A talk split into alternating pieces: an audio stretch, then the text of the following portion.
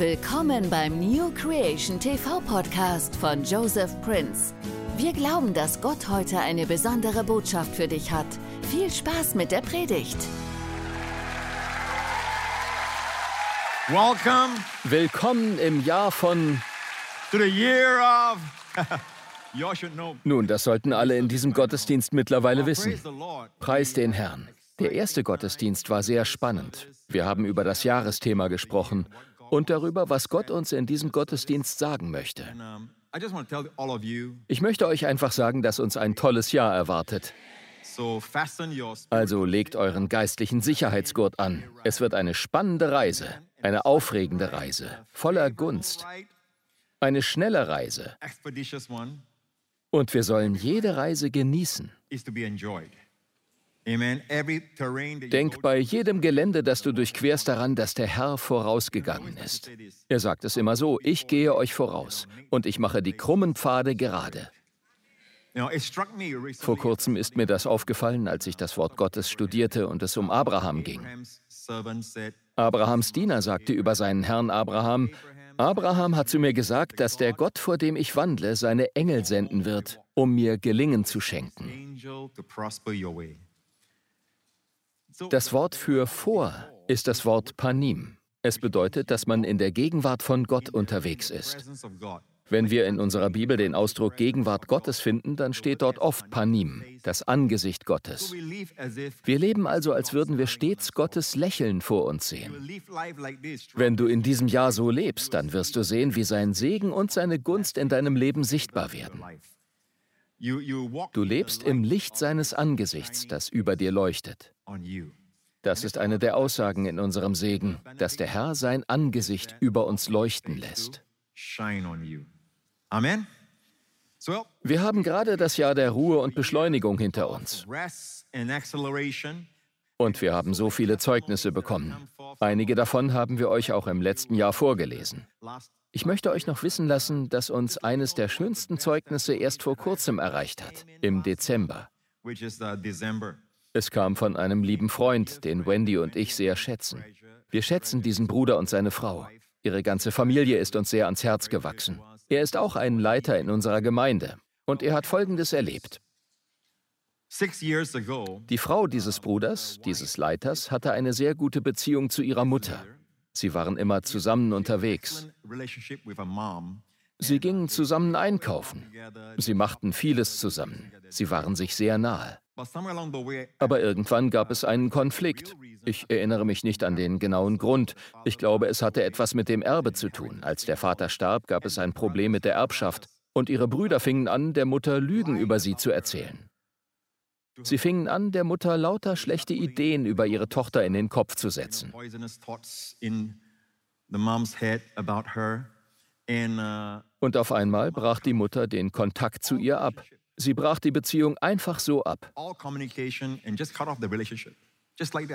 Es brach der Frau das Herz, denn sie liebte ihre Mutter sehr. Wir alle kennen sie. Wir wissen, dass sie nicht so eine Frau ist und dass diese Familie nicht so eine Familie ist. Wir kennen sie seit Jahren. Es brach ihr das Herz. Sie sprachen etwa sechs Jahre lang nicht miteinander. Das ist eine lange Zeit. Uh. Letztes Jahr hatten Wendy und ich die Gelegenheit, diese Familie zu treffen. Wir setzten uns mit ihnen hin. Und sie sagte, ich habe etwas Großartiges erlebt. Ich kann es nicht erwarten, es euch zu erzählen. Sie sagte, das vergangene Jahr war wirklich ein Jahr der Ruhe und Beschleunigung. Wisst ihr, was passiert war? Aus dem Nichts rief der Bruder, der Lügen über sie erzählt hatte, sie an und sagte, dass ihre Mutter sie sehen wollte. uh, Sie vereinbarten einen Ort. Ich denke, es war ein Einkaufszentrum. Und sie erzählte, als ihre Mutter sie von weitem sah, fing sie an, auf sie zuzurennen. Genau wie in der Geschichte vom verlorenen Sohn. Sie umarmte ihre Tochter und weinte und weinte. Der Bruder, der gelogen hatte, war auch da. Er entschuldigte sich bei ihr. Er hatte der Mutter alles erzählt. Es war, als sei einfach über Nacht die Gunst Gottes über sie gekommen. Sie alle weinten uh, und sie weinte. Das erzählte sie mir nun. Sechs Jahre. Was in diesen ganzen sechs Jahren nicht passiert war, geschah im Jahr der Ruhe und Beschleunigung. Amen. auch wenn es erst am Ende des Jahres war. Gut, Sie erzählten mir erst im Dezember davon, aber ich denke, es war schon ein paar Monate vorher passiert. Und auch wenn nun ein neues Jahr beginnt, bedeutet das nicht, dass Gott aufhört, Wunder der Ruhe und Beschleunigung zu tun. Oder auch der Hason-Vision vom Jahr davor. Oder auch von Zeit und Raum. All diese Dinge gehen weiter. Das hier schenkt Gott nur zusätzlich. Warum haben wir überhaupt ein Jahresthema? Nun, jeder muss das Jahresthema für seine eigene Gemeinde und seinen eigenen Dienst selbst von Gott hören. Für alle, die zu dem jeweiligen Dienst und der jeweiligen Berufung gehören. Aber ich glaube, dass Gott für die Leute in dieser Gemeinde, die zu dieser Berufung und zu diesem Dienst gehören, immer eine besondere Botschaft hat, die für das ganze Jahr gilt. Wenn dann etwas passiert und erfüllt wird, weißt du, dass es Gott war und gibst ihm die ganze Ehre und nicht jemand anderem. Amen. Weißt du, Jesus hat in der Offenbarung für sieben verschiedene Gemeinden sieben verschiedene Predigten gehalten. Manchmal denken wir, dass eine Predigt für alle gilt. Aber er hat sieben verschiedene, ganz eigene Predigten für die sieben verschiedenen Gemeinden gehalten. Und ich glaube, dass dies das Rema-Wort ist, das Gott heute zu uns sagen will. Seid ihr bereit dafür? Das Wort für dieses Jahr, für dieses Jahr. Gehen wir zu Prediger 9, Vers 11. Da ich gerade 9-11 gesagt habe, wir denken oft, dass wir die Generation sind, die 9-11 erlebt hat, den 11. September. Es war ein sehr trauriger Tag, ein tragischer Tag für uns alle. Er hat buchstäblich die Welt verändert. Aber die Notfallnummer in den USA, mit der man Hilfe ruft, ist auch 911. Uh, Und welcher Psalm aus dem gesamten Buch der Psalmen ist der Psalm des Schutzes? Psalm 91. Und in Psalm 91 geht es darum, rund um die Uhr geschützt zu sein. Die Sonne wird einen nicht stechen. Es heißt dort, dass der Herr einen vor der Schlinge des Vogelstellers retten wird. Der Herr wird einen beschützen, sei es morgen oder Abend, bei Tag und bei Nacht vor allen Angriffen, ob sie um einen herum stattfinden oder von unten kommen. Du wirst auf den Löwen und die Kobra treten. Den jungen Löwen und die Schlange wirst du zertreten. All das sind Bilder für die Autorität, die wir über die Mächte der Finsternis haben. Nichts Böses wird dir widerfahren. Und er endet mit dem Satz, ich will ihn sättigen mit langem Leben und ihn schauen lassen mein Heil. Aber es beginnt mit Psalm 9.1.1. Vers 1. Seht ihr hier das 911? Und was steht dort? Wer unter dem Schirm des Höchsten sitzt, der bleibt unter dem Schatten. Der Schatten ist ein Ort der Zuflucht. Im Alten Testament bedeutete Schatten Schutz. Das heißt, dass man so nahe bei jemandem ist, dass er einen beschützt und sein Schatten einen bedeckt. Und da steht, wer dort sitzt. Das Wort hier im Hebräischen bedeutet buchstäblich sitzen. Wenn du lernst, in seiner Gegenwart zu ruhen, wird dich sein Schutz bedecken. Amen. Und hier haben wir nun also Prediger 9, Vers 11. Und ich wandte mich um. Salomo schreibt dies durch den Heiligen Geist. Er war der weiseste Mann aller Zeiten, nach Jesus natürlich. Und ich wandte mich um und sah unter der Sonne, dass nicht die Schnellen den Wettlauf gewinnen, noch die Starken die Schlacht, dass nicht die Weisen das Brot erlangen, auch nicht die Verständigen den Reichtum, noch die Erfahrenen Gunst, denn sie sind alle von Zeit und Umständen abhängig. Er sagt damit, Leute, diese Wahrheit muss bekannt werden, ich habe das beobachtet. Denken wir daran, dass er Gott um Weisheit gebeten hatte und der weiseste Mensch der Welt war. Und er sagt, ich habe gesehen, dass nicht die Schnellen den Wettlauf gewinnen. Es ist nicht immer so, dass das beste Team die Weltmeisterschaft gewinnt, oder?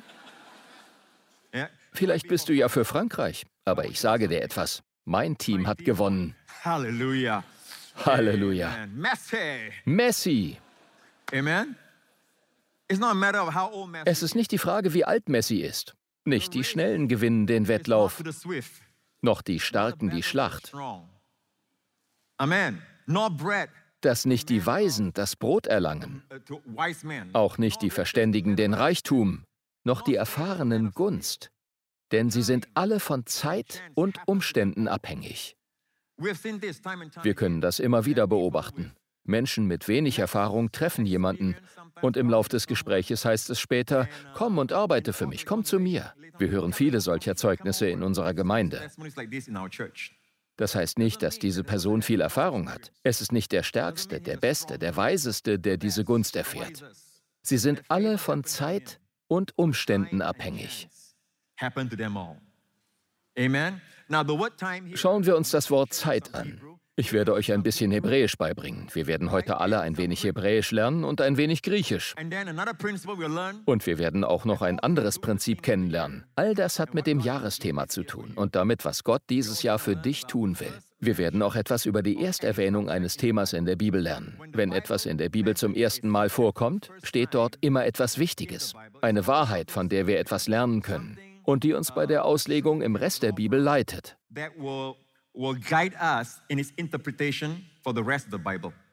Also such danach, wo etwas zum ersten Mal vorkommt. Die erste Erwähnung von Heilung zum Beispiel finden wir bei Abraham, der über seine Frau gelogen hatte. Deswegen geriet seine Frau in den Harem eines Königs. Er log und Gott erschien dem König in einem Traum und sagte, du bist ein toter Mann, sie ist die Frau eines anderen Mannes. Und der König sagte, das wusste ich nicht bei meiner Ehre, ich dachte, sie wäre die Schwester, denn das hatte Abraham gesagt, sie ist meine Schwester. Und Gott sagt, ich weiß, dass du es nicht wusstest, also gib dem Mann seine Frau zurück, denn er ist ein Prophet.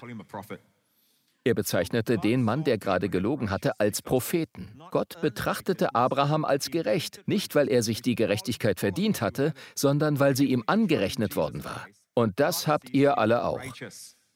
Wenn du dein Vertrauen auf Jesus Christus setzt, betrachtet Gott dich als gerecht. Du gehst als gerechter Mann oder gerechte Frau in dieses Jahr hinein. Und jeder Segen des Gerechten ist dein. Es ist keine Gerechtigkeit, die du verdient hast, die dir zusteht, sondern eine Gerechtigkeit, die dir durch Gnade geschenkt worden ist. Und wir nehmen sie an, preis den Herrn, durch Jesus Christus. Sie sind alle von Zeit und Umständen abhängig. Das Wort für Zeit heißt auf Hebräisch et. Et. Sagt et. So spricht man es aus. Zeit auf Hebräisch heißt et. Sie sind alle von Zeit und Umständen abhängig. Das Wort für abhängig heißt pega. Zeit und Umstände, das sind besondere Umstände, die passenden Umstände. Und das hebräische Wort für Umstände ist kara. Sag kara. Merkt ihr also et und kara. Das hier ist das Alte Testament. Das Alte Testament wurde auf Hebräisch geschrieben. Das Neue Testament auf Griechisch. Wir alle lesen unsere Bibel in unserer eigenen Sprache, aber die Originalsprache des Alten Testaments ist Hebräisch und die Originalsprache des Neuen Testaments ist Griechisch. Denkt einfach daran. Sie sind alle von Zeit und Umständen abhängig. Wir alle wollen den richtigen Zeitpunkt erwischen. Wir wollen die richtigen Umstände erwischen, denn wir wissen, dass am Ende derjenige, der den Wettlauf gewinnt, nicht unbedingt der Schnellste ist. Und derjenige, der den Kampf gewinnt, ist nicht unbedingt der Stärkste, wie bei David und Goliath. Gunst erleben nicht unbedingt die, die besonders fähig oder reich sind, die Verständigen oder Weisen. Sie sind alle von Zeit, Et und Umständen Kara abhängig. Und was bedeutet das nun? Es hat mit unserem Jahresthema zu tun. Lehn dich zurück und schau zu.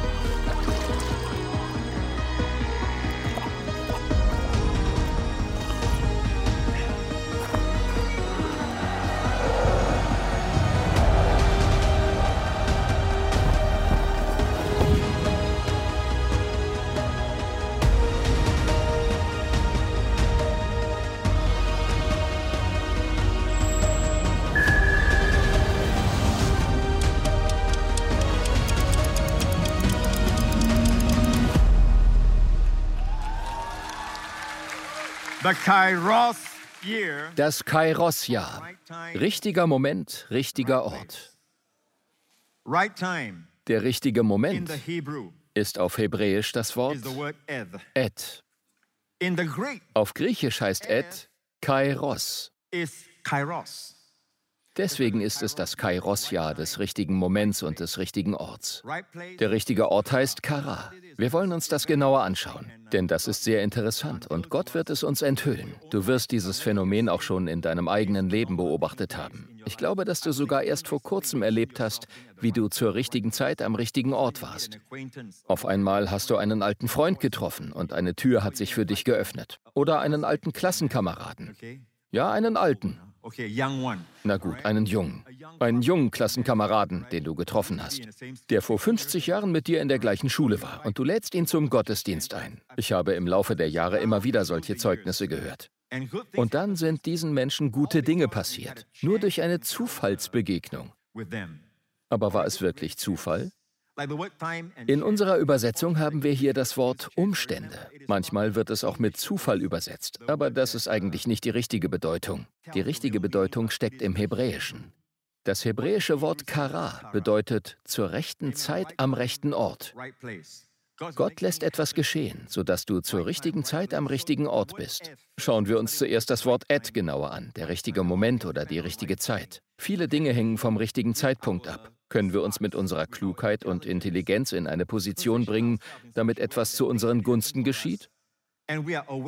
Kennen wir den richtigen Moment? Menschen versuchen das die ganze Zeit. Sie wollen zum richtigen Zeitpunkt investieren. Oder sie wollen an einem bestimmten Ort sein, an dem sie von etwas profitieren können. Oder damit sie ihren Lebenspartner kennenlernen. Sie wollen, dass ihnen das passiert. Aber wenn man sich das einmal überlegt, wird man sich bewusst, dass es den Intellekt des Menschen übersteigt. Es liegt jenseits seiner Fähigkeiten, mit denen er sein Leben bestimmen kann. Es liegt nicht in der Hand des Menschen, sich zur richtigen Zeit an den richtigen Ort zu stellen. Selbst wenn es darum geht, Tragödien abzuwenden. Niemand kann zum Beispiel wissen, welches Flugzeug es nicht schafft. Auch wenn man den höchsten Intelligenzquotienten hat. Es ändert nichts. Man kann trotzdem nicht steuern, ob man zur richtigen Zeit am richtigen Ort sein wird. Man braucht Gott. Und so brauchen wir den Herrn dieses Jahr mehr denn je. Und nicht nur den Herrn, sondern seine Gnade. In welchem Bereich sollen wir dem Herrn vertrauen? In Bezug auf seine Gnade. Denn wenn Gnade unverdiente Gunst ist, dann kann man die Gnade nur auf eine Weise enttäuschen. Gnade ist ein anderes Wort für die Gunst Gottes. Gnade ist unverdiente Gunst. Man kann sie nur enttäuschen, wenn man versucht, sie sich zu verdienen. Ob durch gutes Verhalten oder was auch immer. Pastor Prince, soll das heißen, dass wir uns gar nicht richtig verhalten müssen? Nein, natürlich nicht. Aber wir müssen uns nicht richtig verhalten, um Gott näher zu kommen. Wir müssen verstehen, dass wir Gott schon nahe sind. Unser richtiges Verhalten entspringt dieser Nähe. Erst vor ein paar Tagen habe ich einen Bruder getroffen und wir haben uns über das Beten unterhalten. Er erzählte von seinem Gebetsleben und ich sagte zu ihm, probier es mal mit dieser Herangehensweise und schau, was passiert. Statt dich beim Beten zu bemühen und anzustrengen, als müsstest du Gott erst näher kommen, hat Gott es uns wirklich leicht gemacht, zu ihm zu kommen. In der Bibel steht, alle, die an Christus glauben, hat er in seinen Sohn gesetzt. Daher kommt der Ausdruck, dass wir in Christus sind. In Christus, in ihm, durch ihn. Gott wird dich für immer in Christus sehen. Wenn Gott dich sieht, sieht er dich heute nicht mehr mit all deinen Fehlern und Unzulänglichkeiten. Gott sieht Jesus an und sieht ihn statt dich. hallelujah. So when you pray, how do you pray? Wie solltest du also beten? Als jemand, der in Christus ist. Freunde, ich möchte euch etwas sagen. Manchmal setzen wir den Namen von Jesus in unser Gebet. Wir beten und sagen dann im Namen von Jesus. Und daran ist nichts falsch. Aber der Gedanke hinter dem Satz, was ihr den Vater in meinem Namen bitten werdet, ist, als würde Jesus beten. Seid euch also beim Beten bewusst, dass euer Gebet den gleichen Wert und die gleiche Macht hat wie ein Gebet von Jesus. I am praying. If you pray like that, Wenn ihr so betet, dann betet ihr im Namen von Jesus und vertretet ihn, so wie er euch vertritt. Könnt ihr mir soweit folgen? Erhört Gott die Gebete von Jesus? Ja, Amen, natürlich. Und unsere Gebete sind heute wie die Gebete von Jesus, preis den Herrn. Das heißt es, in seinem Namen zu beten. Ich will damit nicht sagen, dass wir nicht im Namen von Jesus sagen dürfen. Tut das unbedingt. Aber ich denke, dass es um mehr geht als das. Es geht darum zu wissen, dass unser Gebet ist, als würde Jesus beten. Also habe ich zu ihm gesagt, jedes Mal, wenn du Vater sagst, sag es nicht so, als wäre er weit weg, sondern Vater. Er ist dir ganz nahe. Achte darauf, was du sagst, denn er hört alles und er reagiert darauf. Du hast Zugang zu dem einen, dem nichts unmöglich ist. Wie wäre es, wenn du dein Gebet so formulierst? Denn weißt du was? Das ist die Wahrheit. Wir sind also alle vom richtigen Moment abhängig, Zeit und Umstände, Et und Kara. Und wenn das stimmt, dann ist es unsere Pflicht, mehr über den richtigen Moment und den richtigen Ort herauszufinden. Warum sagen wir, dass Et der richtige Moment ist? Nun, das Buch Prediger steht im Alten Testament. Es wurde auf Hebräisch geschrieben. Aber was heißt Et auf Griechisch? Was heißt Et auf Griechisch? Es ist das Wort Kairos. Kairos. Sag Kairos.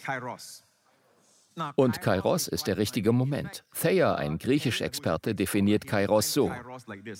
Kairos ist ein günstiger, passender Moment, der richtige Zeitpunkt. Wenn man zum Beispiel sagt, etwas sei eine günstige Gelegenheit, dann kommt das von dem Wort Gunst. Das heißt, dass sich eine Tür der Gunst geöffnet hat. Verpasst einen günstigen Moment nicht. Verpasst diese günstige Gelegenheit nicht. Es ist ein Moment der Gunst. Das bedeutet das hebräische Et. Auf Griechisch heißt es Kairos. Es beschreibt den richtigen Zeitpunkt. So definiert es Thayer, ein Griechisch-Experte. Ein anderer Griechisch-Experte beschreibt Kairos in einem Wörterbuch so: Zeit als Gelegenheit. Das ist Kairos, Zeit als Gelegenheit, der richtige Moment, der günstige Moment, ein Moment der Gunst. Das ist Kairos. Im Griechischen gibt es noch ein anderes Wort für Zeit, nämlich Chronos. Wie bei dem Wort für Uhr, Chronos, chronologisch. Das ist Zeit als Zeit. Zeit, die man zählen kann. Eins, zwei, drei, vier. Das ist eine chronologische Reihenfolge. Zeit im Sinne von Chronos ist einfach Zeit. Aber bei Kairos für Zeit geht es um etwas anderes. Es geht um die Eigenschaft der Zeit. Ein günstiger Moment, ein Zeitpunkt der Gunst. Diese Menschen, die Gunst erfahren, um Reichtum zu erwerben, im Kampf zu siegen oder den Wettlauf zu gewinnen, sind also Menschen, die einen Kairos-Moment erlebt haben.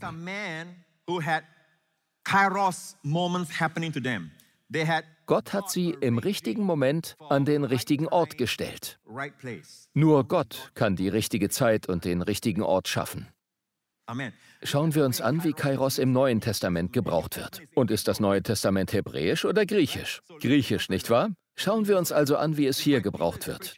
Das ist die Pfingstpredigt von Petrus. Er sagt, so tut nun Buße, er spricht zu den Juden, und bekehrt euch, dass eure Sünden ausgetilgt werden, damit Zeiten der Erquickung vom Angesicht des Herrn kommen.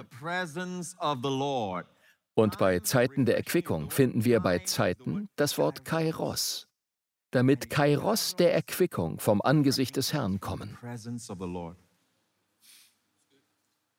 Wisst ihr, ich spüre diese Erquickung gerade.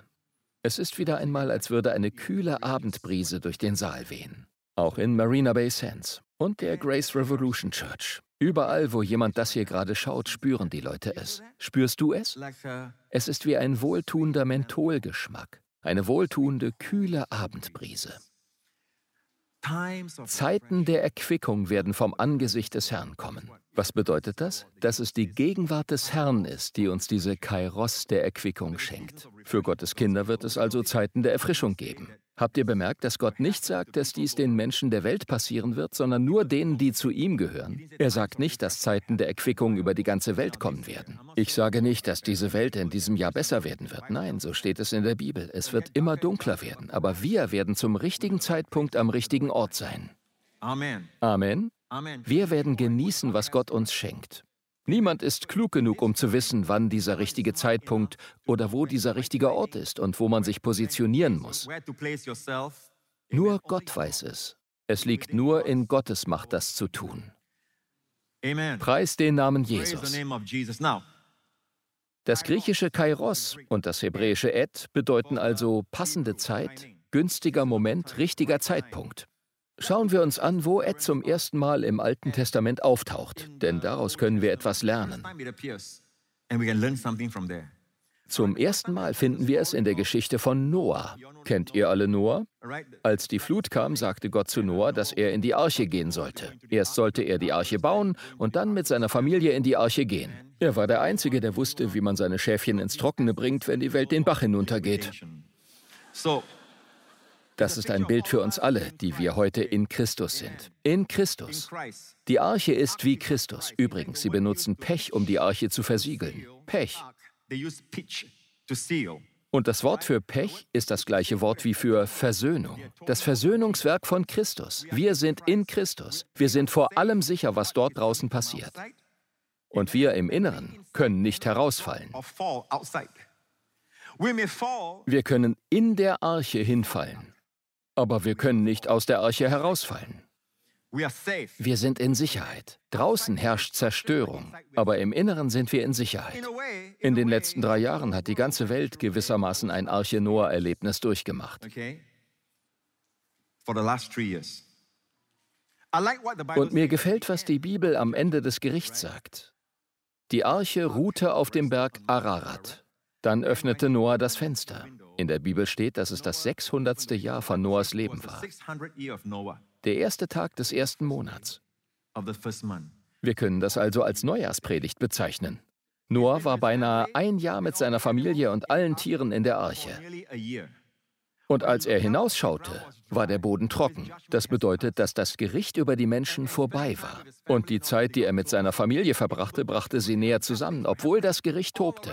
Um sie herum geschahen schlimme Dinge, aber sie wurden nicht davon getroffen. Sie waren in der Arche in Sicherheit. Die wichtige Wahrheit ist, dass nicht jeder in der Arche ist, aber wenn du in Christus bist, kannst du nicht mehr herausfallen. Ganz gleich, wie hoch die Wellen sind, du fällst vielleicht im Inneren hin, aber du fällst immer in Christus. Du kannst nicht aus Christus herausfallen. Amen. Preis den Namen Jesus. name Es ist interessant, dass dieses Wort also zum ersten Mal dort auftaucht, wo Noah die Taube losschickt. Zuerst schickte er einen Raben los und dann eine Taube. Die Taube kam zur Abendzeit wieder zu ihm und siehe, sie hatte ein frisches Ölbaumblatt in ihrem Schnabel. Da erkannte Noah, dass das Wasser sich verlaufen hatte auf der Erde. Zur Abendzeit heißt Ed des Abends. Hier steht das Wort Ed. Stellt euch einmal vor, im ersten Buch Mose bei der Geschichte von Adam und Eva kommt kein Ed vor. Bei Kain und Abel kommt kein Ed vor. Erst nach der Flut gab es das Ed. Es ist, als ob es erst auftauchen würde, nachdem das Gericht über Jesus gekommen ist und er unsere Sünden getragen hat. Erst nachdem die Arche auf dem Berg Ararat zur Ruhe gekommen war. Und was heißt Ararat? Ara heißt auf Hebräisch Fluch. Ararat bedeutet, der Fluch ist aufgehoben. Als Jesus am Kreuz starb und am dritten Tag wieder von den Toten auferstand, wurde der Fluch über deinem Leben aufgehoben. Es ist ein Bild für Jesus Christus. Das ganze. Gericht kam über ihn. Aber als er aus dem Grab herauskam, war es aufgehoben. Es ist vollbracht. Wir stehen auf dem Boden der Auferstehung. Wenn du gläubig bist, stehst du auf dem Boden der Auferstehung. Wir warten nur noch auf unseren Körper. Deswegen hast du Schmerzen und dir tut etwas weh. Denk jedes Mal daran, wenn du Schmerzen hast und eine Schmerztablette nimmst. Du wartest auf deinen Körper. Es soll dich daran erinnern, dich auf die Entrückung zu freuen. Denn wenn die Entrückung kommt, gibt es nur noch eine Zusage, die er erfüllen wird. nämlich unsere körperliche Erlösung. Deswegen sagte er, wenn ihr seht, dass all diese Dinge geschehen, die Pandemien, die Seuchen und Kriege und Gerüchte von Kriegen, wenn all diese Dinge geschehen, dann fürchtet euch nicht, erhebt eure Häupter, denn eure körperliche Erlösung naht. Wenn Jesus kommt, wirst du sofort einen neuen Körper bekommen. Deswegen wirst du keine Angst haben, wenn du hochgehoben wirst. Manche Leute sagen, aber Pastor, ich habe Höhenangst. In deinem neuen Körper wirst du vor nichts mehr Angst haben. Dieser Körper wird nicht mehr altern. Du wirst nie mehr einen Pickel haben. Und dir wird nie mehr langweilig sein. Amen. Amen. Und du wirst nie mehr einschlafen, wenn Jesus im Himmel predigt. heaven. Hallelujah. Woo! Praise the Preis den. Herrn.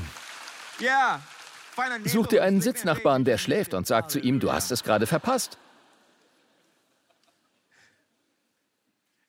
Wisst ihr, ich liebe es eigentlich, dass Menschen im Gottesdienst schlafen. Immerhin kommen sie. Amen. Ja, Wenn Sie aufwachen, haben Sie viel verpasst, aber immerhin sind Sie da. Ich bin froh, dass du da bist. Vielleicht sagst du, Pastor Prince, ich will nicht kommen, denn ich schlafe jedes Mal ein. Ja, aber vielleicht heilt Gott dich dadurch. Vielleicht heilt er dich gerade von Schlaflosigkeit. Und dann wachst du gesegnet auf. Wenn die Leute jubeln und klatschen, mach einfach mit. Ja, du und Pastor Lawrence, macht nichts. Komm einfach trotzdem. Praise the Lord. Hallelujah. Ich sehe niemanden schlafen, ich mache nur Witze, okay? Nein, es stimmt, Pastor Prince. Ich bin wirklich von Schlaflosigkeit geheilt worden. Das ist eine Sache, die ich über Heilung nicht weiß. Ob es wegen diesem Jahr passiert oder durch die Predigt. Aber es ist ein Jahr der Wunder. Bittest du gerade um etwas? Der Herr hat das zu mir gesagt. Bittest du um etwas und stellst fest, dass es lange dauert, bis das Wunder geschieht. Viele Gebete werden sofort erfüllt oder zumindest sehr schnell. Aber bei manchen dauert es lange. Es dauert vielleicht ein Jahr oder mehr, bevor es sichtbar wird. Wie bei Abraham und Sarah. Sie glaubten Gott für ein Kind, aber das Kind kam erst 20 Jahre später. Das ist eine lange Zeit, findet ihr nicht auch? Aber das ist sehr interessant. Wisst ihr, wie die Bibel es nennt, als ihr Wunder sichtbar wurde? Kairos. Ich komme gleich dazu. Aber zuerst schauen wir uns 1. Mose 8, Vers 11 an. Die Taube kam zur Abendzeit. Habt ihr gemerkt, dass hier, wo Et zum ersten Mal vorkommt, oder Kairos auf Griechisch, eine Taube im Spiel ist? Die Taube ist ein Bild für den Heiligen Geist.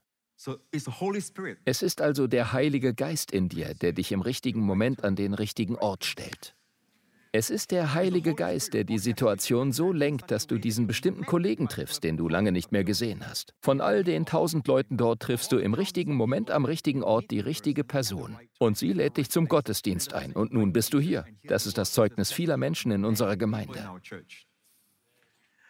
Man hat nicht die Zeit, ihnen das ganze Evangelium zu erzählen, aber man kann sie zum Gottesdienst einladen. Und aus irgendeinem Grund berührt Gott ihr Herz. Sie spüren den Wunsch hinzugehen, werden gerettet und ihr Leben wird verändert. Wenn du denkst, das sei nichts Besonderes. Ich habe eben meinen Freund zufällig getroffen und bin ihm zufällig begegnet. Nun, bei Gott gibt es keine Zufälle. Es sind alles Gottfälle. Dort, wo das Wort et zum ersten Mal vorkommt, auf Griechisch kairos, der richtige Zeitpunkt, hat es also etwas mit dem Heiligen Geist zu tun. Behaltet das im Hinterkopf. Wir brauchen den Heiligen Geist in diesem Jahr. Und deswegen habe ich gesagt, dass diese Dinge nur Menschen passieren, die gläubig sind. Denn nur gläubige Menschen haben den Heiligen Geist. Wenn du dein Vertrauen auf Jesus setzt, dann wohnt er in dir. Und der in dir ist, ist größer als der, der in der Welt ist. Gehen wir zum Neuen Testament und schauen, wie Kairos gebraucht wird. Wir haben es schon in Apostelgeschichte 13 gesehen, in Petrus Predigt zu Pfingsten. Er sagte Zeiten der Erquickung. Aber ich habe gerade über Sarah gesprochen, nicht wahr? Und das Jahr der Gebetserhörung. Das finden wir hier in 1. Mose 18. Da steht, Gewiss will ich um diese Zeit im künftigen Jahr, Gott spricht hier mit Abraham, Gewiss will ich um diese Zeit im künftigen Jahr wieder zu dir kommen und siehe, deine Frau Sarah soll einen Sohn haben. Sarah aber horchte am Eingang des Zeltes, der hinter ihm war, wie viele Frauen. Sie können sich nicht darauf verlassen, dass ihre Männer ihnen später davon erzählen, weil sie alles durcheinander bringen. Sie wird fragen, das war alles? Äh, und dann hat er noch gesagt, und was noch? Nicht wahr? Wir Männer lesen eher die Schlagzeilen, aber die Frauen wollen die Details wissen. Männer sind, na gut, egal. Männer sind einfach so. Ja, ja. Frauen sind genauer. Sie lauschte also, und Gott sagte, Abraham, nächstes Jahr um diese Zeit werde ich wieder zu dir kommen. Um diese Zeit. Und das Wort für Zeit ist et.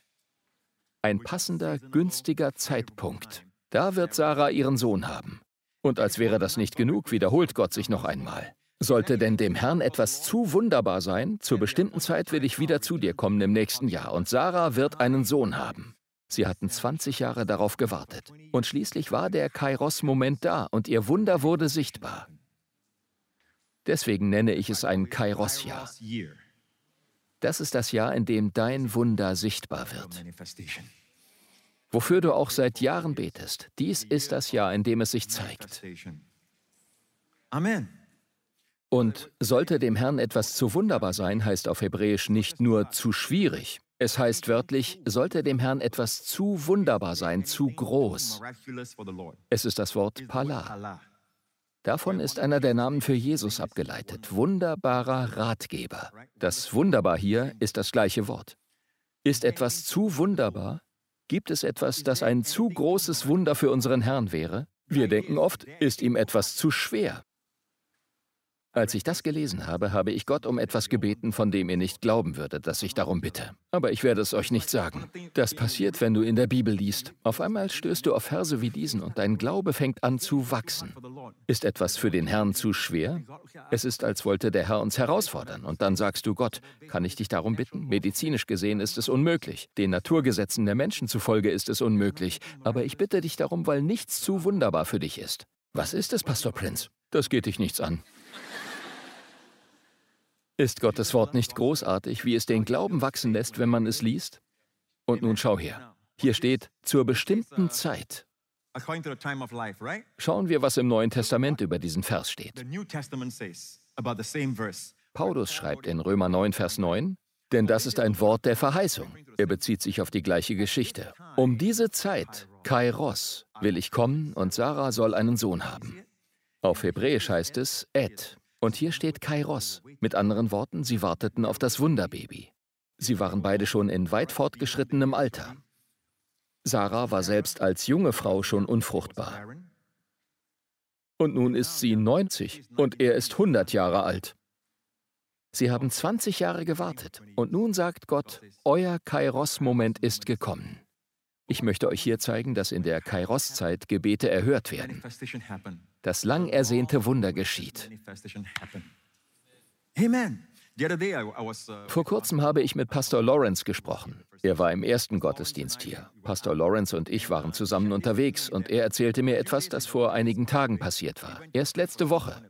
Er besuchte eine Frau, um mit ihr zu beten. Dafür hat er ein Gebetsteam. Es gibt Leute, die er anrufen kann und wer Zeit hat, kommt mit. Es sind immer mindestens zwei Personen. Also rief er alle an und fragte, wer Zeit hätte. Und sie wissen nie, wohin sie gehen werden. Sie wissen nicht, wofür sie beten werden. Das weiß nur Pastor Lawrence. Zwei von ihnen kamen also mit. Sie gingen hin, um für eine Frau zu beten, die Parkinson hatte. Die Familie hatte das Gebetsteam eingeladen. Also ging Pastor Lawrence hin. Und eine der Frauen, die mitkam, ohne zu wissen, für wen sie beten würden, erzählte ihnen ein Zeugnis aus unserer Gemeinde. Sie sagte, vor einigen Jahren wurde bei meiner Schwiegermutter Parkinson festgestellt. Ihr wisst sicher, dass Parkinson eine degenerative Krankheit ist. Sie kann nicht geheilt werden. Und die Frau sagte, ein Arzt stellte Parkinson bei ihr fest. Sie hatte die frühen Symptome und wir fingen an, für sie zu beten. So wie es in der Gemeinde gelehrt wird. Man betet im Namen von Jesus, feiert das Abendmahl und vertraut Gott. Sie sagte, neun Jahre sind seitdem vergangen. Heute ist sie vollkommen gesund, vollkommen geheilt, kein Zeichen von Parkinson. Die Ärzte bescheinigen ihr einen ausgezeichneten Gesundheitszustand. Es geschah nicht sofort, es geschah schrittweise, aber das Wunder geschah. Wer hätte gedacht, dass unter den Personen, die er anrief und die Zeit hatten, gerade eine Frau sein würde, die nun für die gleiche Krankheit beten sollte, für die sie bei ihrer Schwiegermutter gebetet hatte, damit sie geheilt wird, sodass sie nun die Person ermutigen konnte, für die sie beten sollte. Das zeigt uns, dass Gott die Dinge zur richtigen Zeit am richtigen Ort geschehen lässt. Und ich hätte Pastor Lawrence so gern gesagt, Pastor Lawrence, das ist unser Jahresthema, aber ich musste mich zurückhalten. Selbst Pastor Lawrence hat bis heute nicht gewusst, was das Jahresthema ist. Nur meine Frau weiß es. Sie hilft mir mit einigen der kreativen Aufgaben. Und unser Kreativteam weiß es, sonst weiß es keiner. Aber vor kurzem ist etwas Lustiges passiert. Als mein Sohn Justin letzten Sonntag bei den Rock Kids war, wurde er von einem der anderen Jungs gefragt, was ist das Jahresthema? Sag mir, was das Jahresthema ist. Und er sagte, ich weiß es nicht. Ich weiß es nicht. Ich glaube, es ist etwas mit Zeit. Wir sagen es ihm nicht. Mit zehn kann man ihnen nicht alles sagen. Denk daran, wenn du nicht willst, dass andere etwas erfahren, solltest du es ihnen nicht sagen. Sie sind erst zehn Jahre alt. Wir haben also gelernt, nichts über das Jahresthema zu sagen. Aber er sagte zu seinem Freund irgendetwas mit Zeit. Ich habe ihn gefragt, was hast du deinem Freund gesagt? Etwas über Zeit, richtiger Moment, richtiger Ort. Und Wendy und ich mussten uns so zurückhalten, dass wir nichts sagen. Denn wenn wir unsere Verwunderung gezeigt hätten, er begreift schnell, dann hätte er es gewusst. Das war also prophetisch. Er hat schon mehr als einmal etwas Prophetisches gesagt. Aber vor allem ist er ein Junge. Also geht bitte nicht hin und bittet ihn um ein prophetisches Wort, denn dann wird er wahrscheinlich Glurak sagen. Das ist ein Pokémon. Wenn es passiert, passiert's. Ich bin nur froh, dass ich ihn in meinem Leben habe. Preis den Herrn. Dieses Wunder, das Gott geschehen lassen will, wird hier zusammen mit einer Kairos-Zeit genannt. In der Kairos-Zeit wird Sarah einen Sohn haben. Zu diesem Zeitpunkt im Leben, in diesem Kairos-Moment, dieser günstigen Zeit. Und Gott schenkt uns dieses Jahr als Kairos-Jahr. Richtiger Moment, richtiger Ort. Zum Ort werde ich gleich kommen, aber zuerst wollen wir uns einen anderen Vers im Galaterbrief anschauen, in dem das Wort Kairos vorkommt. Lasst uns aber im Gutes tun nicht müde werden, denn zu seiner Zeit werden wir auch ernten, wenn wir nicht ermatten. Der Kontext hier ist, anderen zu helfen.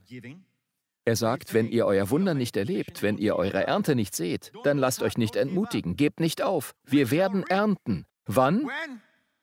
Zu seiner Zeit werden wir ernten. Rate einmal, was zu seiner Zeit auf Griechisch heißt. Was heißt es? Ich liebe diese Gemeinde. Diese Leute sind großartig. Ladet mich wieder ein, ja? Ich sage euch, das ist eine tolle Gemeinde. Ihr habt das richtige Wort erraten. Kairos. Zu seiner Zeit heißt Kairos. Und was passiert, wenn die Kairos-Zeit kommt, seine Zeit? Dann werden wir ernten. Nicht wahr? Wenn wir nicht müde werden und nicht aufgeben. Wenn wir nicht sagen, ach weißt du, ich habe gebetet, aber es passiert nichts. Ich denke, ich gebe auf. Gib nicht auf. Dein Kairos-Moment wird kommen. Du wirst einen Lebenspartner kennenlernen. Vielleicht sagst du, ich gebe es auf, meinen Lebenspartner zu finden. Nein, gib nicht auf. Gib nicht auf. Preis den Herrn. Ihr Name ist Irene. Ja, Bruder, schreib es auf.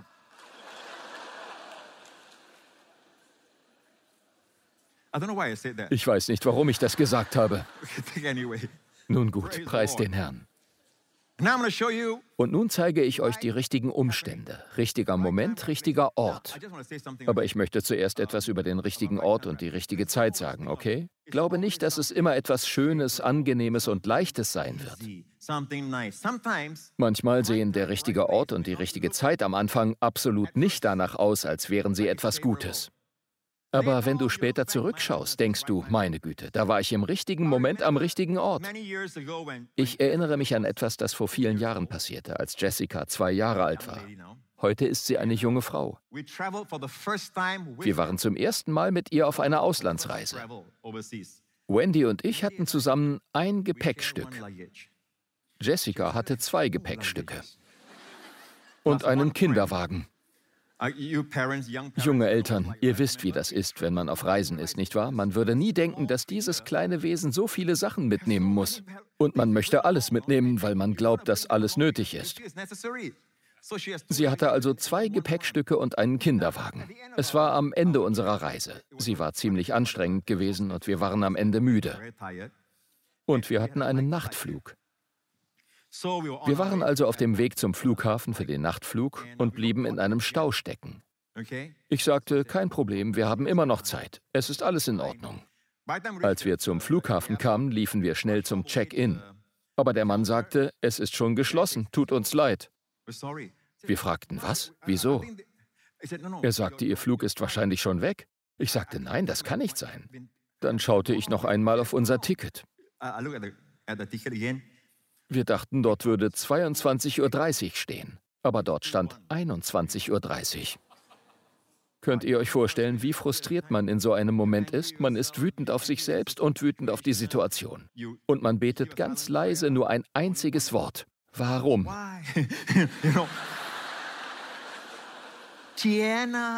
Das ist wie warum? Es ist so, wie wenn es zum Beispiel regnet. Und es regnet nicht nur, sondern schüttet. Es ist, als würde der Himmel alles ausschütten, was er hat. Und du fragst, warum ich? Alle anderen werden gesegnet. Wir dachten, wir wären einfach nur spät dran. Der Mann schaute uns an. Ich machte wahrscheinlich ein sehr klägliches Gesicht. Und er hatte Mitleid mit uns. Er sagte, wissen Sie was? Ich kann Sie einchecken, aber ich kann nicht Ihr Gepäck einchecken. Sie müssen rennen, okay? Vielleicht Das Gate war ganz am Ende des Terminals. Versuchen Sie es einfach, rennen Sie. Wenn das Flugzeug noch da ist, schaffen Sie es vielleicht noch. Also rannten wir los. Wir rannten los, Wendy und ich. Ich zog so viel Gepäck hinter mir her, wie ich konnte. Ich schob einen Teil und trug den rest.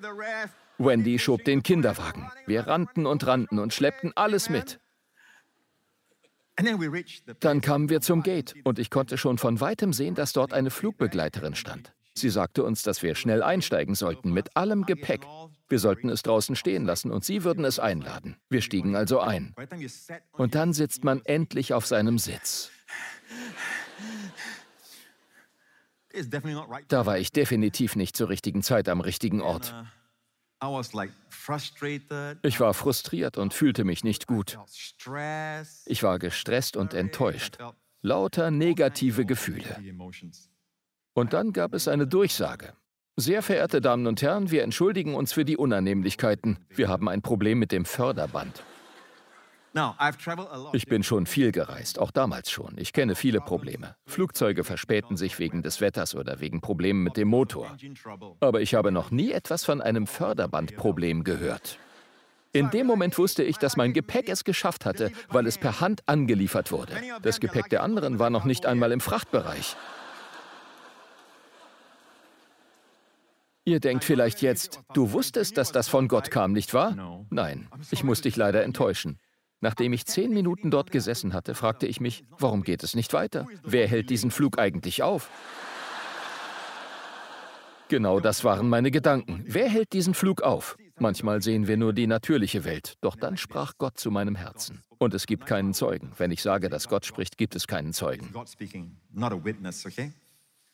Gott sagte zu mir, Sohn, ich habe diesen Flug für dich aufgehalten. Ich sage dir, wenn du hörst, wie Gott in seiner Liebe zu dir spricht, dann fühlst du dich in diesem Moment so geliebt.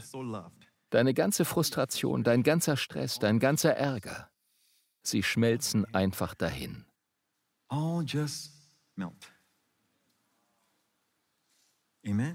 Wir hatten Zeit, es uns bequem zu machen, unser Willkommensgetränk zu trinken, uns vorzubereiten, die Schuhe auszuziehen.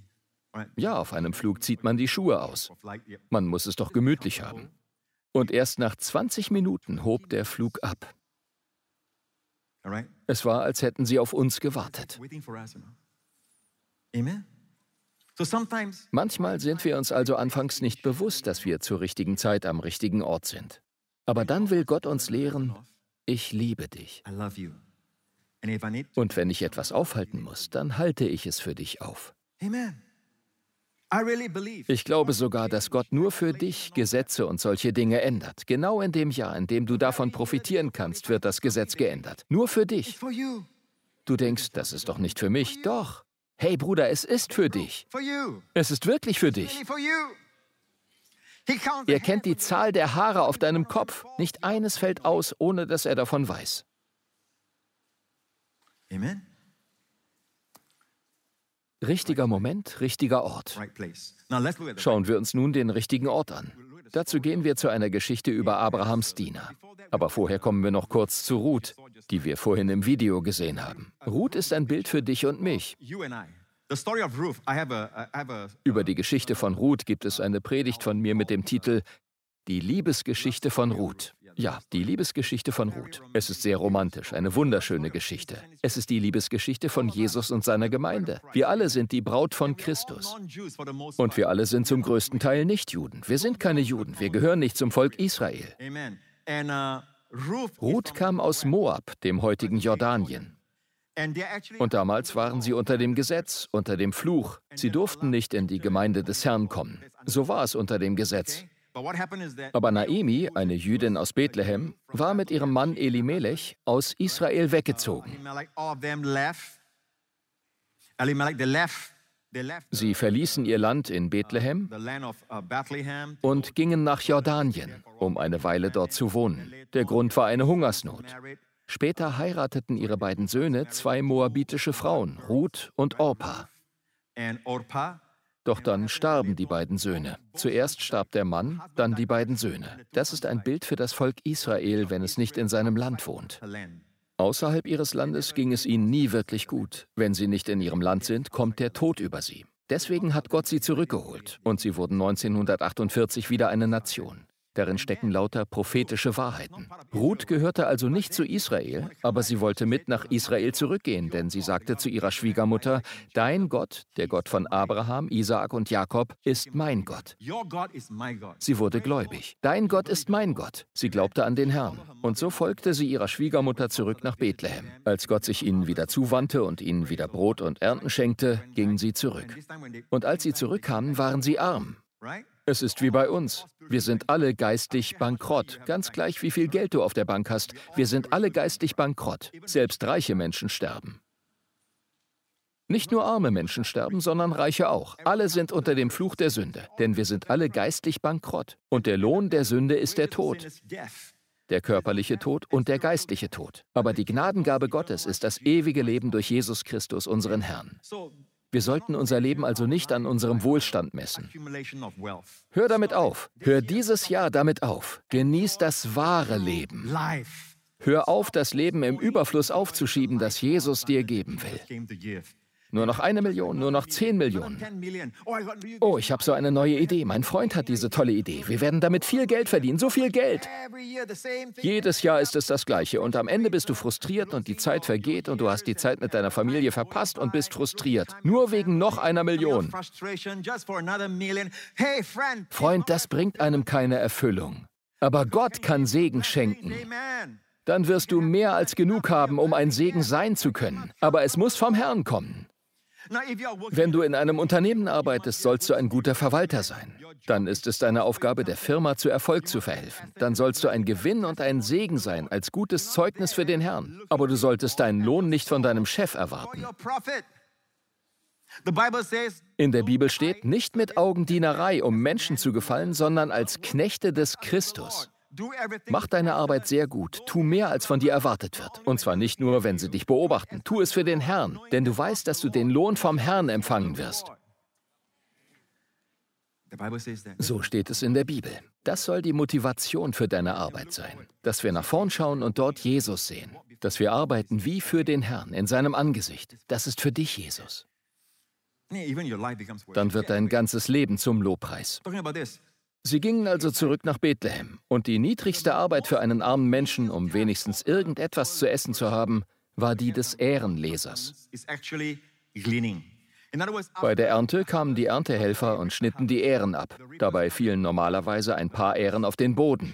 Dann wurden die Ähren zusammengebunden, aber einige blieben auf dem Boden liegen. Und all das aufzuheben, was auf dem Boden liegt, ist eine anstrengende Arbeit. Also kamen danach die armen Leute und lasen alle Ähren auf, die heruntergefallen waren. Und was sie einsammelten, durften sie behalten. Ruth aber, die Moabiterin, sprach zu Naemi, lass mich doch aufs Feld hinausgehen und Ähren auflesen bei dem, in dessen Augen ich Gnade finde. Diese junge Frau, die gerade gläubig geworden ist, glaubt an Gnade. Was ist Gnade? Unverdiente Gunst. Wäre sie nach dem Gesetz gegangen, hätte das Gesetz sie verdammen müssen, denn sie gehörte nicht zu Israel. Aber sie verließ sich nicht auf das Gesetz, sondern auf die Gnade, unverdiente Gunst. Je weniger ich sie verdiene, desto mehr Anspruch habe ich auf Gnade. Sie sagt zu ihrer Schwiegermutter, ich will aufs Feld hinausgehen, ich will gehen und als Ehrenleserin arbeiten. Siehst du ihren Glauben? Ich will sehen, in wessen Augen ich Gnade finde. Sie ging also hin und las Ähren auf dem Feld hinter den Schnittern her. Und, so steht es in dieser Übersetzung, es traf sich aber, dass jenes Stück Feld dem Boas gehörte, der aus dem Geschlecht Elimelechs war. Boas war der reichste Junggeselle dieser Zeit. Es gab dort also ein großes Feld. Nicht jeder Teil des Feldes gehörte Boas, auch wenn er der reichste Mann war. Manche Teile gehörten auch anderen Männern. Aber weil sie gesagt hatte, ich werde Gnade finden, geschah es, dass sie auf das Feld geriet, das dem reichsten Junggesellen gehörte.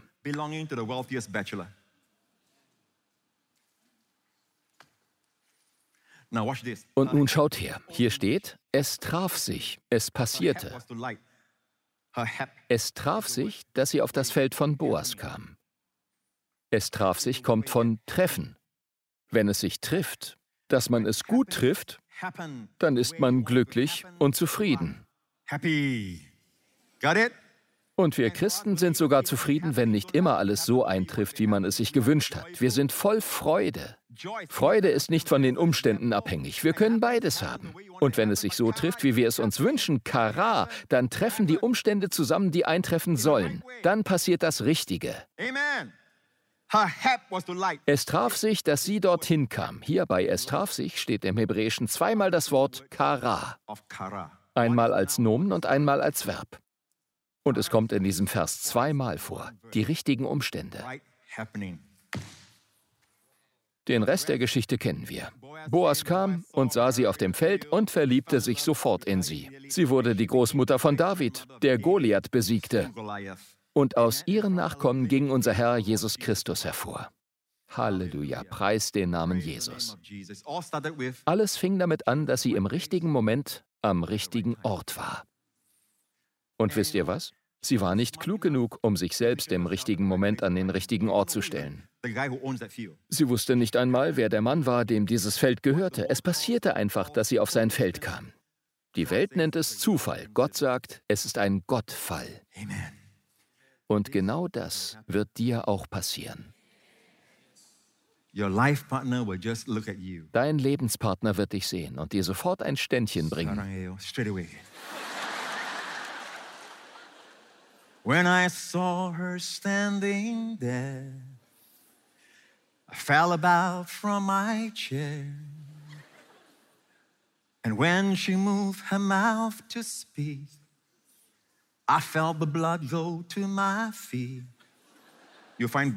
Dieses Lied sang Boas in Vers. No, it's not. Nein, das tat er nicht, okay. Aber habt ihr alles soweit verstanden, Freunde? Richtiger Moment, richtiger Ort. Bei Kara geht es um die richtigen Umstände. Die richtigen Umstände. Preis den Herrn. Nur Gott kann die richtigen Umstände schaffen. Und nun kommen wir zur Geschichte von Abrahams Diener. Zuvor möchte ich noch etwas sagen, bevor wir zu Abrahams Diener kommen. Die Geschichte von Ruth ist die Geschichte von Jesus. Wir sind alle bankrott, durch das Gesetz verdammt. Wir alle haben die zehn Gebote gebrochen, wenn nicht äußerlich, dann zumindest innerlich. Wir sind alle Sünder, wir alle haben keinerlei Anrecht auf Gott und seinen Segen. Und wisst ihr was? Wir brauchen einen Erlöser. Ein Erlöser ist jemand, der einen aus dem Sklavenmarkt, aus deiner Sünde freikaufen kann, aus deiner Verdammnis. Und er macht dich zu einem Kind. Amen. So, Boas, der Mann, der Ruth heiratete, ist ein Bild für unseren Herrn Jesus Christus. Um jemanden freikaufen zu können, braucht man drei Eigenschaften. Erstens, man muss ein Verwandter sein. Es gibt ein Gesetz dazu, wie man jemanden freikauft, der arm ist. Es gehört zum Gesetz des Mose. Es war zwingend nötig, dass die Person ein Verwandter war. Es musste ein Verwandter sein. Deswegen kam Jesus als Mensch. Men. Denn alle Menschen sind verloren. Zweitens, er muss reich sein. Der Verwandte muss reich sein. Denn ein Armer kann einen anderen Armen nicht freikaufen, stimmt's?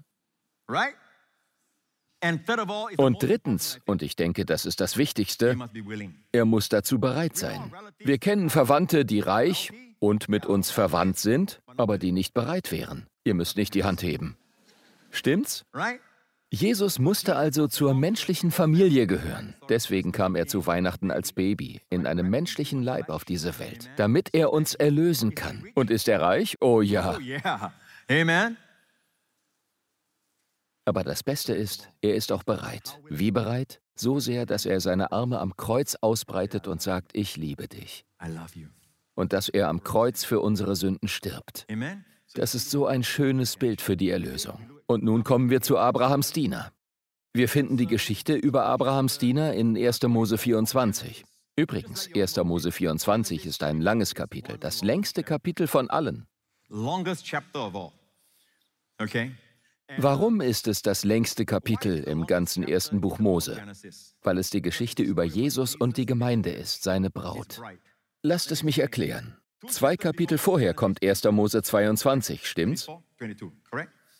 22, correct? In Kapitel 22 geht es um die Liebe des Vaters zu seinem Sohn.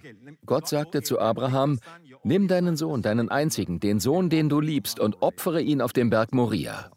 Eigentlich sprach Gott hier über sich selbst. Er würde seinen Sohn opfern, seinen einzigen, den Sohn, den er liebt. Und er liebt Jesus sehr. Du wirst nie verstehen, wie sehr Gott dich liebt, wenn du nicht verstehst, wie sehr Gott Jesus liebt. Denn Gott hat Jesus für dich geopfert. Er hat ihn auf dem Berg Moria geopfert. Der Ort, an dem Jesus starb, ist ein Ausläufer des Berges Moria namens Golgatha. Es geht immer um Jesus.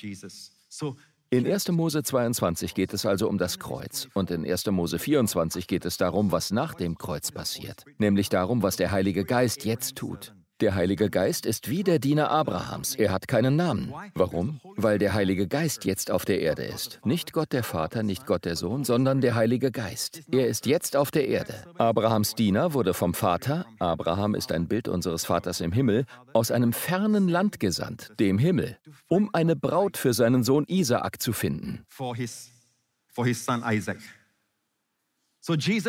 Jesus ist Isaak, unser himmlischer Isaak. Und wir sind die Braut, nach der er sucht.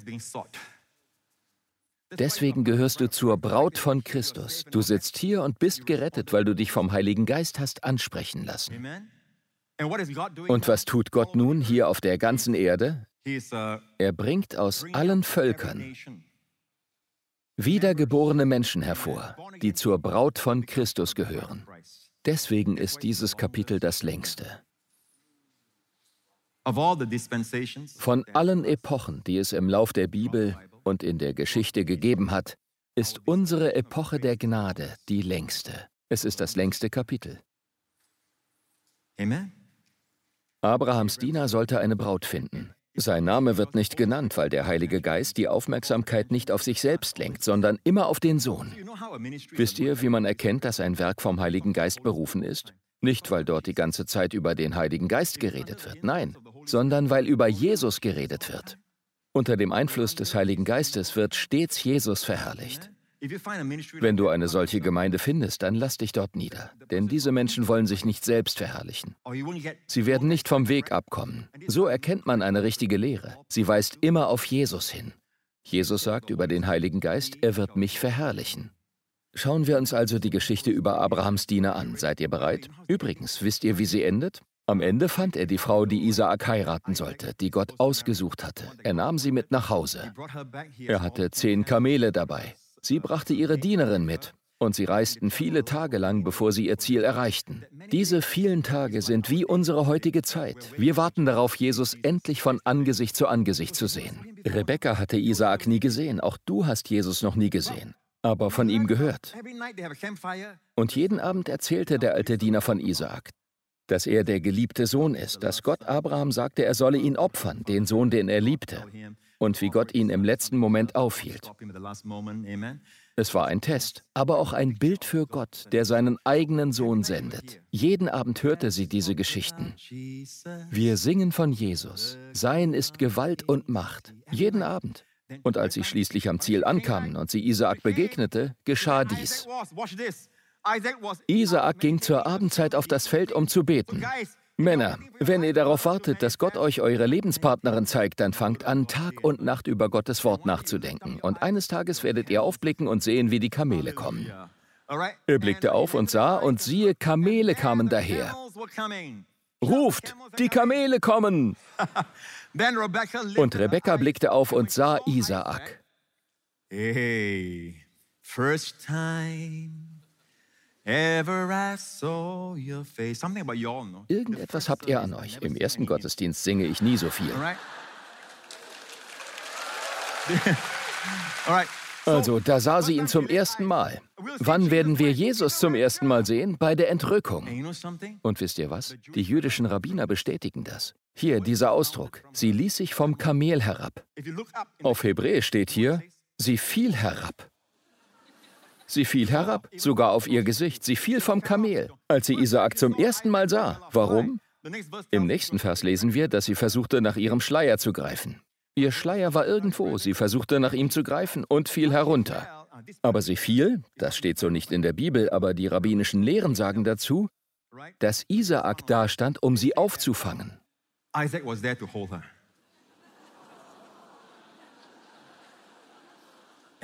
Und Isaak sang,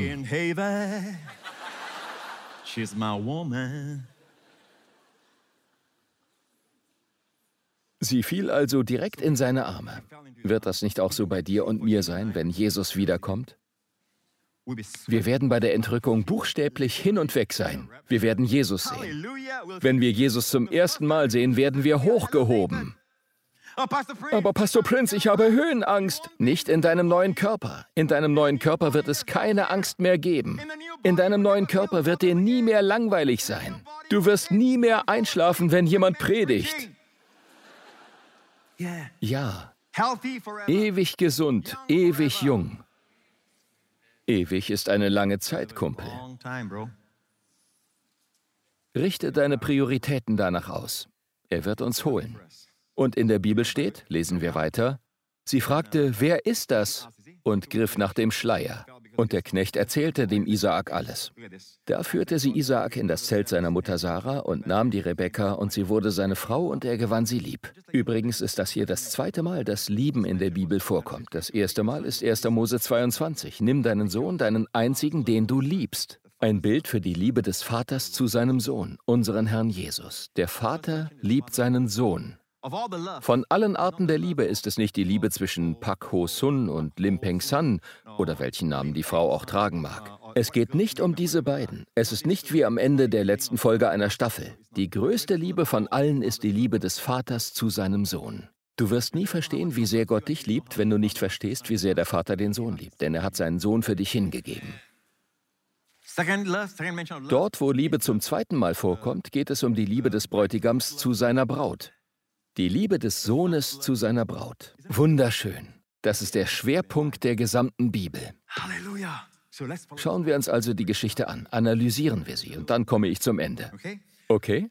Der Diener wusste also nicht, wer die richtige Frau war. Er hatte dem Vater Abraham versprochen, sie zu finden. Abraham hatte gesagt, geh nicht zu den Heiden und suche ein ungläubiges Mädchen für meinen Sohn. Geh zu meinen Verwandten in Mesopotamien, eine lange Reise, und finde dort eine.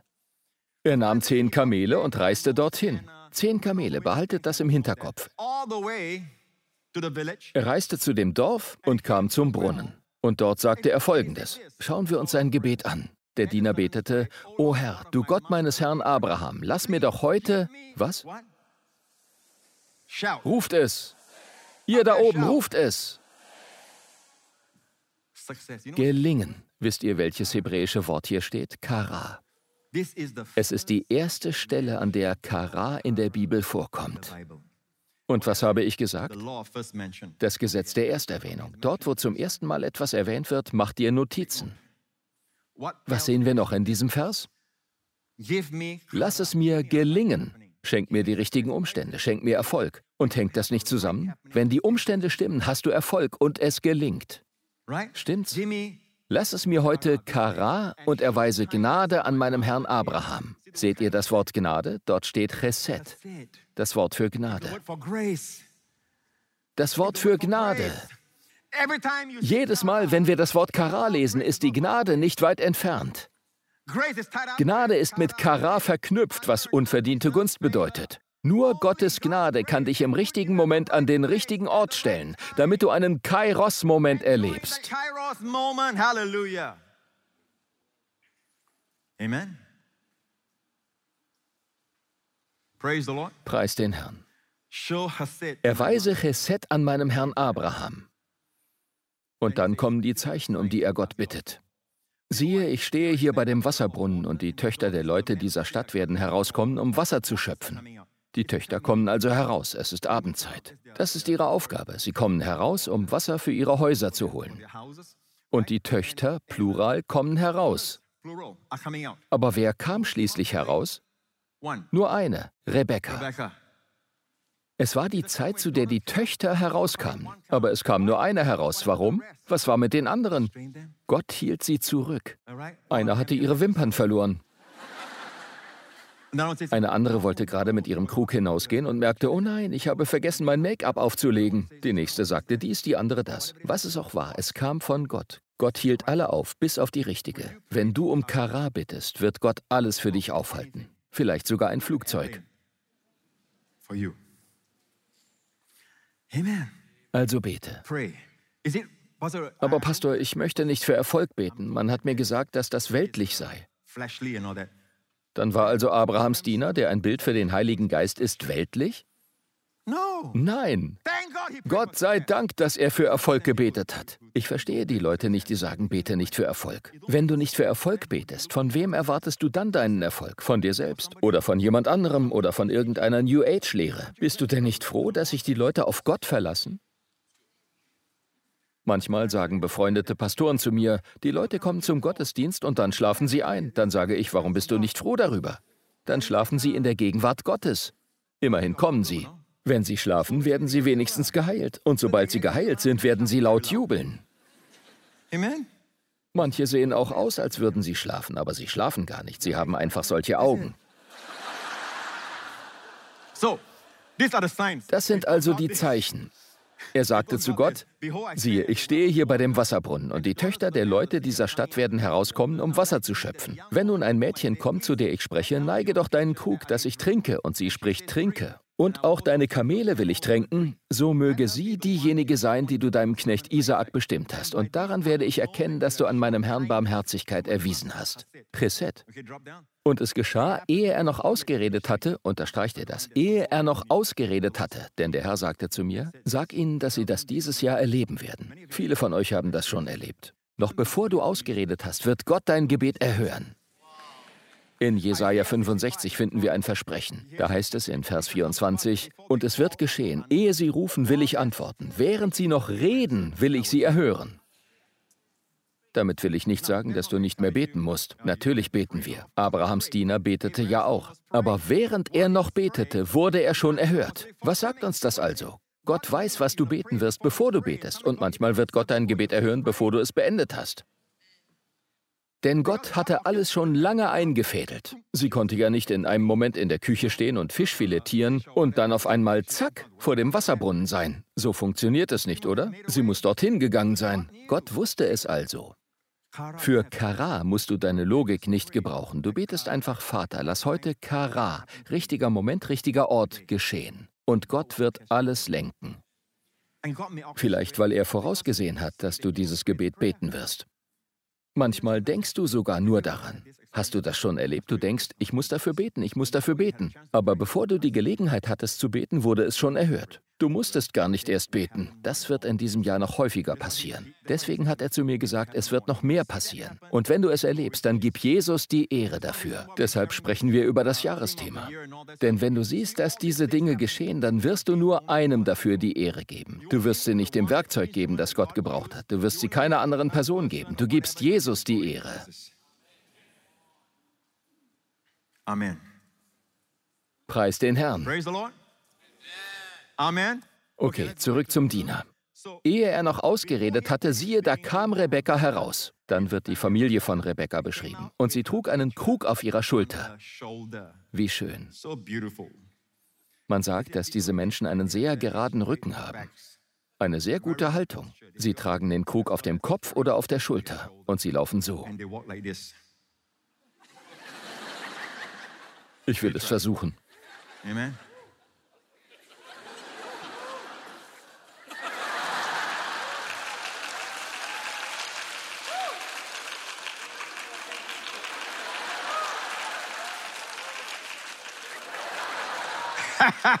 Erzählt es niemandem, okay? Preist Gott, Halleluja. Das bleibt geheim. So, Sie kam also im richtigen Moment heraus. Und nun schaut her. Sie war aber ein sehr schönes Mädchen. Ich habe es auf Hebräisch nachgeschlagen. Dort steht schön, Meot. Me'od. Meot bedeutet sehr, sehr schön. Warum hat Gott das für uns hingeschrieben? Warum? Wenn du Gott um etwas bittest und ihm vertraust, dann wird Gott dir das Beste geben. Er wird dir das Beste geben. Ob es um ein Geschäft geht oder um etwas anderes, eine Begegnung. Vergiss nicht, worum es bei den vielen dieser richtigen Momente und Zeitpunkte geht. Viel von dem, was in diesem Jahr passiert, wird darin bestehen, dass du jemanden treffen wirst, bei dem sich herausstellt, dass es jemand ist, der Jesus braucht. Vergiss nicht, das ist nicht nur der richtige Moment und der richtige Ort für dich, sondern auch für diese Person. Und wenn Gott dich so gebraucht, dann sage ich dir, dann bist du sehr gesegnet. Warum? Weil er dir vertraut. Von allen Leuten, allen Töchtern, die hätten herauskommen können, hat Gott Rebekka herausgebracht. Rebekka wird es später wissen und sich so gesegnet fühlen, so besonders. Nicht wahr? Wenn Gott dich diesen alten Kollegen oder Klassenkameraden treffen lässt, dann vertraut er dir. Lass die Gelegenheit nicht verstreichen. Denk daran, was wir in Galater 6 gelesen haben. Zu seiner Zeit werden wir ernten. Und im nächsten Vers, wo wir die Gelegenheit haben. Und was steht bei Gelegenheit? Auch Kairos. Die Betonung liegt hier also auf Kairos, wo wir Kairos haben, an allen Gutes zu tun. Und im ersten Teil ist die Menschheit als Ganzes gemeint, nicht wahr? Gemeinnützige Arbeit, den Armen zu helfen, den weniger Begünstigten, aber besonders denen, die zur Familie der Gläubigen gehören. Bei Kairos geht es also nicht nur um mich, uns und meine Familie. Es geht darum, ein Segen zu sein. Und vergessen wir nicht, wo Kara zum ersten Mal erwähnt wird. Dort, wo Abrahams Diener betet, lass es gelingen, geht es um Jesus und die Gemeinde. Außerhalb der Gemeinde kann man nicht Kara oder Erfolg haben. Kara und Erfolg tauchen zum ersten Mal in diesem Kapitel auf. Was bedeutet das? Dass Gott außerhalb seiner Gemeinde keinen Erfolg sieht. Was du auch erreicht haben magst, nichts davon hat einen Wert vor Gott, wenn es nicht in der Gemeinde ist, in seiner Gemeinde.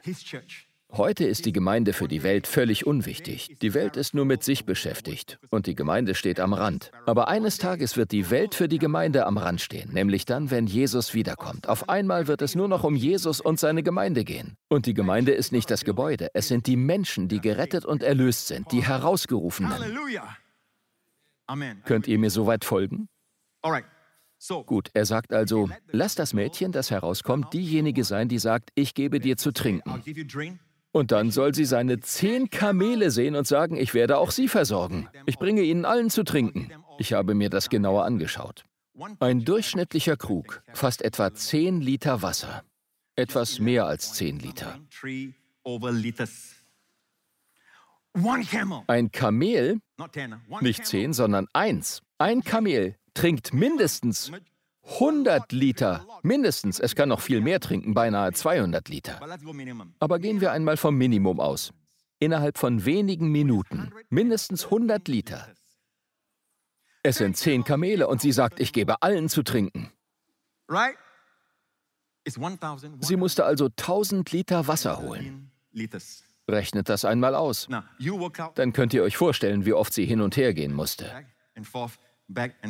Diese Frau war nicht nur schön, sie hatte auch einen erstaunlichen Charakter. Sie war die Art Frau, die mehr tut, als erwartet wird. Und sie war sportlich, sie hatte Muskeln. Sie war sportlich, sie konnte 10 Liter tragen. Sie lief hin und her, wieder und wieder und schöpfte ein ums andere Mal Wasser. Das war nicht leicht.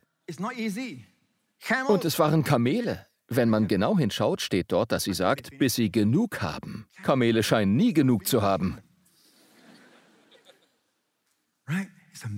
Es ist erstaunlich. Rechnet es mal aus. Das ist die Art Frau, um die er gebeten hatte. Alle anderen Töchter waren nicht herausgekommen, nur eine. Und sie passte genau zu dem, was er gesagt hatte. Und zwar so sehr, dass er staunte. Nächster Vers. Da lief der Knecht ihr entgegen. Sie erfüllte alle Kriterien. Seht ihr das? Sie sagte, auch deinen Kamelen will ich schöpfen, bis sie genug getrunken haben. Es ist eine Sache zu sagen, ich gebe ihnen ein bisschen, um den Rest kannst du dich kümmern. Nein, bis sie genug getrunken haben. Weiter, Vers 20. Und sie eilte und leerte den Krug aus in die Tränke und lief nochmals. Diese Frau, sie konnte laufen, sie war sportlich, eine Läuferin.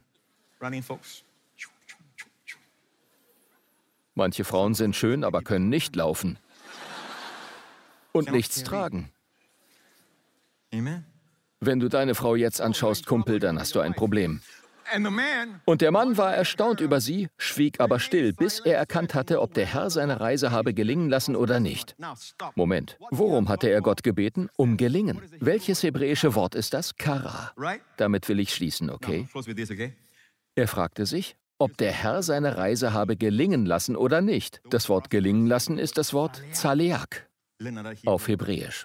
Übrigens, ich werde nicht alles sagen können. Ich möchte mein ganzes Herz ausschütten, aber dann lasst ihr mich wieder singen und die Zeit vergeht und ich muss euch nach Hause schicken. Also wird das hier nur der erste Teil sein. Und nächste Woche gibt es den zweiten Teil. Okay? Okay? Okay. Okay, schaut her. Das Wort Zaleak, das Wort ist wichtig, weil es hier zum ersten Mal in der Bibel auftaucht.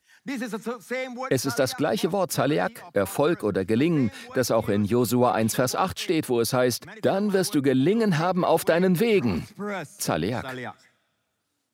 Hier finden wir es zum ersten Mal. Wisst ihr, was im Psalm 1 steht? Wer über sein Gesetz nachsinnt, Tag und Nacht, dem gerät alles wohl.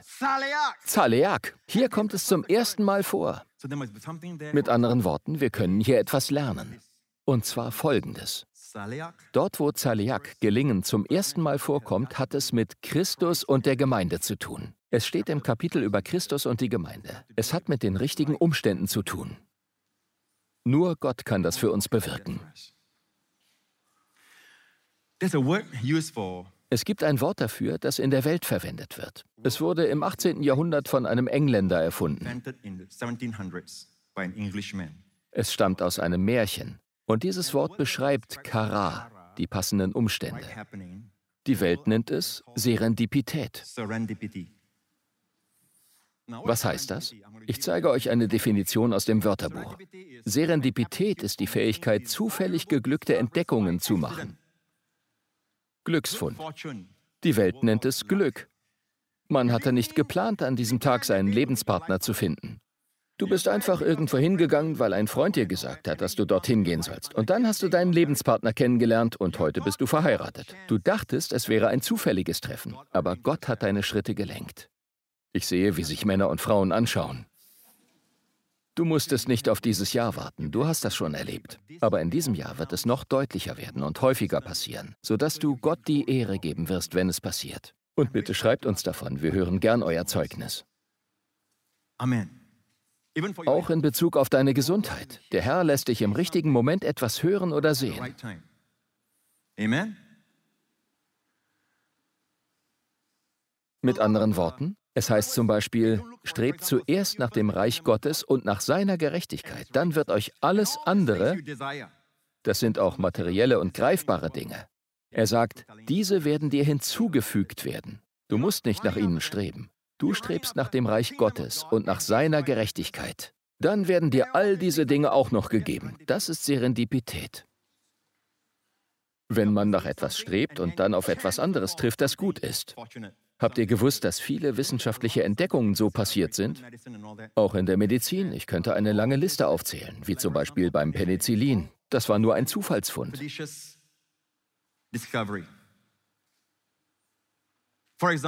Das Penicillin.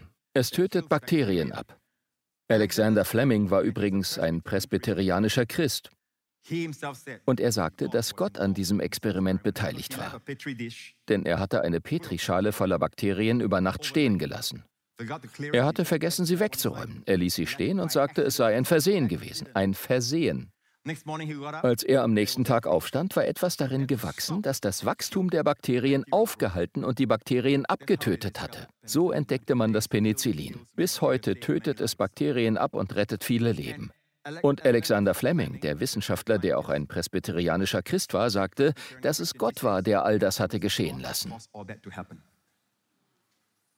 Ein anderes Erlebnis hatte ein Mann namens Fry, das ist noch nicht so lange her. Es war in den 1980er Jahren. Er war in einem Chor. All diese Dinge sind Christen passiert. Es ist erstaunlich, was Gott tun kann. Dieser Mann hatte versucht, seine Noten zu befestigen. Sie fielen immer wieder überall heraus. Und er fragte sich, ob er seine Noten irgendwie besser befestigen konnte. Da hatte er eine Idee. Er arbeitete für 3M. Er erfand die Haftnotizen. Er war Christ und diente Gott im Chor mit seinem Gesang. Alles fing damit an, dass die Chornoten überall herausrutschten. Und er hatte einen Freund bei 3M, der einen Klebstoff hergestellt hatte, der nicht besonders stark war. Deswegen legte ihn der Freund zur Seite, weil der Klebstoff nicht sehr stark war. Aber er war perfekt für Haftnotizen. Dort darf er nicht zu stark sein. Das war in den 80er Jahren. Glückstreffer. Man hatte nicht danach gesucht, aber es sind gute Dinge passiert. Genauso war es mit der Entdeckung von Amerika durch Christoph Kolumbus im Oktober 1492. Er hatte sich eigentlich auf die Reise gemacht und die Expedition unternommen, um andere neue Länder zu entdecken. Aber nicht Amerika. Sie dachten damals, dass man herunterfallen würde, wenn man zu weit nach Westen fuhr. Sie glaubten, dass die Erde flach ist. Aber er hatte in der Bibel gelesen. Er war Katholik, aber er las viel in der Bibel. Er wollte versuchen, exotische Güter aus verschiedenen Ländern, Gewürze und Seide für sein Land und seinen Kaiser zu bekommen. Aber er wollte auch die gute Nachricht verbreiten. Und als er zum ersten Mal in diese Richtung fuhr, hätten seine Männer beinahe eine Meuterei an Bord angefangen. Aber er war wirklich überzeugt, dass er in diese Richtung fahren musste. Viele von ihnen dachten, sie würden herunterfallen, aber so wurde Amerika entdeckt. Auch Coca-Cola war eine Zufallsentdeckung. Der Mann wollte etwas für den Magen erfinden, für die Verdauung, um Menschen mit Problemen zu helfen, wie einen Hustensirup. Aber viele Leute, die es tranken, mochten den Geschmack. Keine Werbung. Pepsi ist auch gut. Okay. So.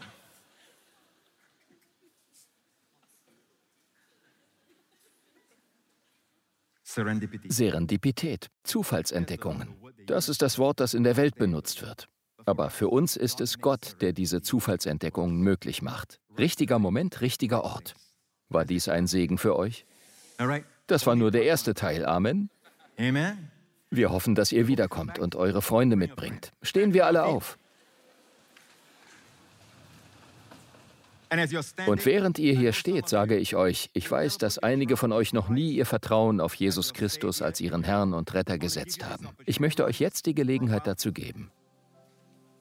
Versuchen wir alle für einen Moment nicht so viel Unruhe zu verbreiten. Denn hier stehen Seelen auf der Kippe. Es ist eine Sache, Christus zu vertrauen, aber Gottes Geist ist gerade dabei zu wirken. Gebt ihnen die Chance, dieses Gebet mitzubeten. Wenn du das möchtest, wo du auch zuschaust, dann bete folgendes Gebet mit mir. Glaube an den Herrn Jesus Christus und du wirst gerettet werden. Wenn du das möchtest, dann sag, Vater im Himmel, ich glaube, dass Jesus Christus mein Herr und mein Retter ist. Du hast ihn gesandt, um am Kreuz zu sterben, weil du mich liebst. Und an diesem Kreuz hat Jesus all meine Sünden und meine Krankheiten und meine Schmerzen und mein Gericht auf sich genommen und ihnen ein Ende gesetzt. Du hast ihn von den Toten auferweckt, nachdem du mich frei und gerecht gesprochen hast. Danke, Vater. Im Namen von Jesus. Hebt alle eure Hände. Ich möchte, dass ihr das folgende Gebet mit mir betet. Es wird in der kommenden Woche erfüllt. Manchmal schenkt Gott dir sofort, worum es in der Predigt oder der Vision gegangen ist. Noch in der gleichen Woche. Wenn das passiert, dann weißt du, dass es Gott war. Denn nur Gott kann dich zur richtigen Zeit an den richtigen Ort stellen. Also beten wir für den richtigen Ort zur richtigen Zeit. Ihr betet es mir einfach nach, okay? So wie der Diener von Abraham. Sag, Herr, Gott von Abraham, himmlischer Vater, schenk mir in dieser Woche Gelingen. Schenk mir Kara. Schenk mir Kairos. Den richtigen Ort zur richtigen Zeit. Lass es mir meiner Familie und meinen Kindern passieren. Sogar in der Schule. Danke, Vater, für diese Woche. Im Namen von Jesus. Amen. Das war's. Gott hat unser Gebet gehört. Macht euch bereit. Für einige von euch wird Rebecca kommen. Für einige von euch werden die Kamele kommen. Einige von euch, Gott segne euch, ihr werdet an den richtigen Ort gestellt. Du denkst, es sei die falsche Zeit und der falsche Ort, aber es wird zur richtigen Zeit und zum richtigen Ort werden. Gott segne euch, wir sehen uns wieder. Vielen Dank fürs Zuhören. Wir hoffen, dass diese Predigt dich gesegnet hat. Weitere Inhalte von Joseph Prince findest du auf unserer Website neocreationtv.org/de. Wir wünschen dir Gottes Segen und Gunst und beten, dass du seine Liebe erfährst.